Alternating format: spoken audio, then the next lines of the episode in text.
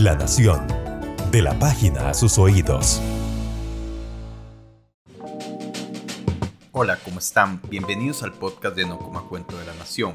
Soy Gustavo Arias, coordinador del proyecto, y en este episodio vamos a hablar sobre una imagen que se comparte masivamente en redes sociales que afirma que la prueba para detectar el COVID-19 puede causar infección en el cerebro y hasta la muerte.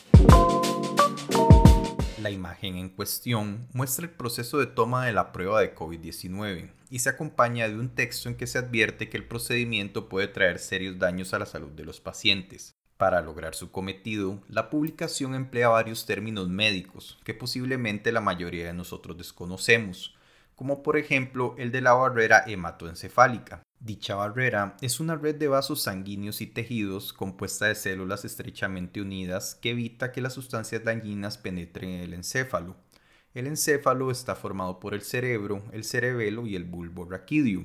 Según el texto, con la prueba de COVID-19 se puede afectar dicha barrera, lo que provocaría las inflamaciones, infecciones e inclusive la muerte.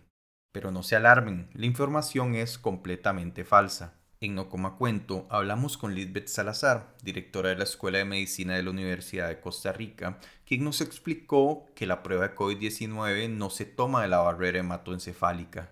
Luego, ¿dónde se toma en, la, parte anatómica, donde se toma la muestra, ¿verdad? De, para el COVID, es en la parte donde se, están las células Ajá, que es el nasofaringe, donde están las células que podrían estar en contacto directo con el, digamos, que llegue el virus y que se pega a los detectores, ¿verdad? Entonces tiene que haber una cantidad suficiente de carga viral y todo lo demás, ¿verdad? Para poder hacer ese traspadito con el sopo y se guardan un tubo para después hacer una prueba de PCR que es la que se hace cuando aumenta la cantidad del ADN del virus, bueno, del ADN del virus, ¿verdad? O las, las partículas del virus, digamos así, que se amplifican para determinar si está o no este, presente. Pero es un hisopado nasofaringeo, ¿verdad? O sea, nada que ver con la barrera hematoencefálica.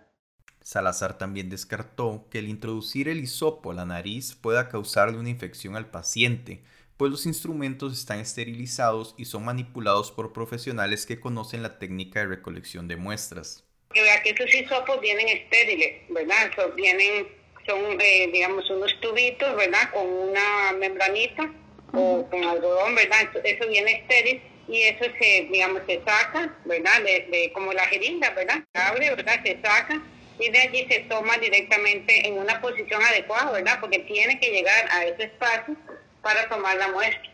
Esta cadena falsa no solo circula en Costa Rica, medios internacionales como la BBC y la agencia AFP ya aclararon publicaciones con mentiras similares. En la elaboración de este capítulo participaron las periodistas Sofía Chinchilla y Maureen Ruiz.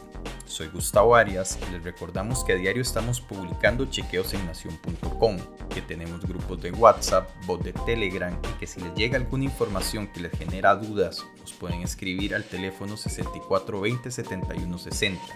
Repito, 6420 7160.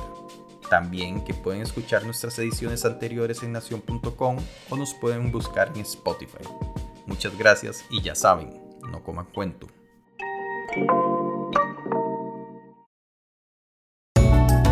La Nación. De la página a sus oídos.